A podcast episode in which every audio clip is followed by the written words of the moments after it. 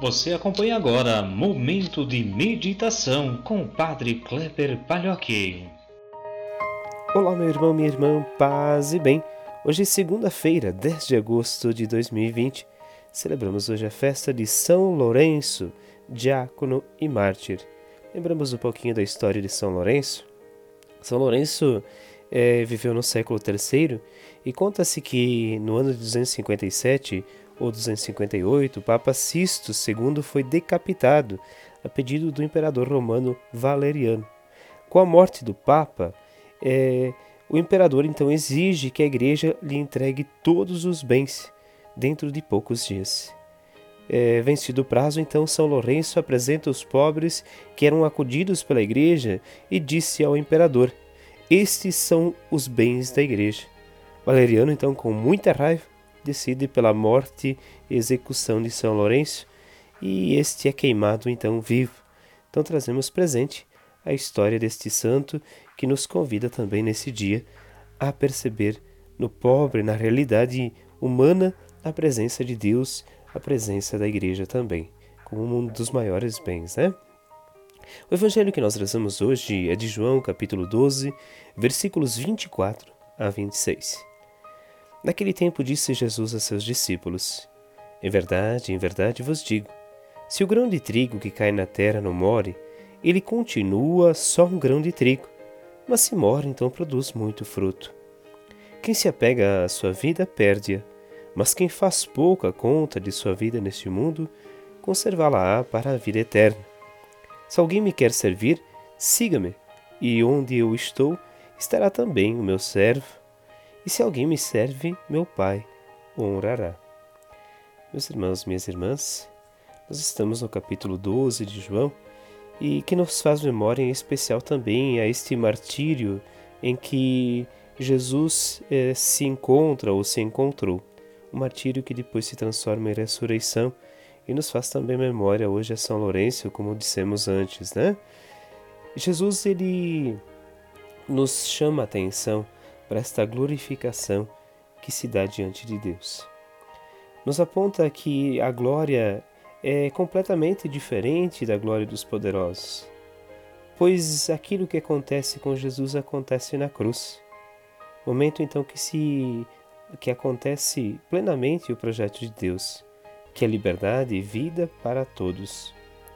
Jesus se compara a um grão de trigo. Para germinar tem de ser enterrado.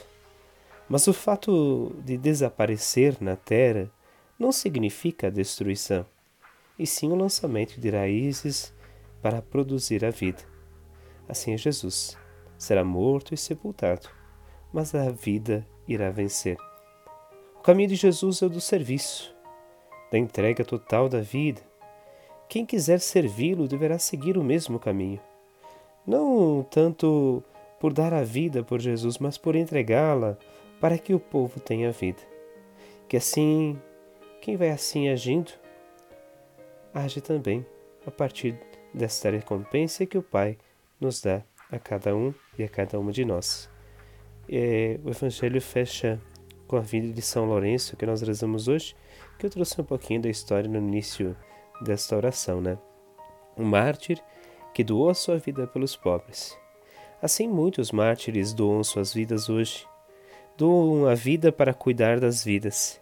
Podemos trazer presente todos os profissionais de saúde, as pessoas que lidam diretamente com o cuidado da vida, em especial nesta pandemia, neste tempo. São mártires da fé, mártires do cuidado, mártires da proteção. Assim aparecem também figuras ao longo do tempo que vão nos chamando a atenção para alguns desafios da humanidade, em especial este convite a proteger a vida o mártir sempre estará a favor da vida, nunca contra ela. Podemos destacar inúmeros, inúmeras pessoas que fizeram isso ao longo de nosso tempo, nos chamando a atenção, então, em especial, que a nossa fé passa também pela relação do martírio, do cuidado, da proteção da vida. A fé é sinônimo de vida, é sinônimo de cuidado, é sinônimo de proteção sem radicalismos apontando para a morte, mas apontando sim para uma esperança que brota e que nos convida a esta proximidade com Deus. Que exemplo de São Lourenço, nós possamos também ter esta certeza de que o que vale na vida, o que vale para nós enquanto cristãos, é o seguimento de Jesus. Bens, poderes, tudo isso passa. O que fica é a nossa relação com Deus e a nossa relação com nossos irmãos e irmãs. Por isso, olhemos com carinho para nossa vocação, nossa vida, essa semana em especial, refletindo sobre nossas famílias. Que Deus nos abençoe e nos guarde neste dia, nos conduza sempre pelo caminho certo. Ele que é Pai, Filho e Espírito Santo. Amém. Um grande abraço, um ótimo dia. Nos encontramos amanhã.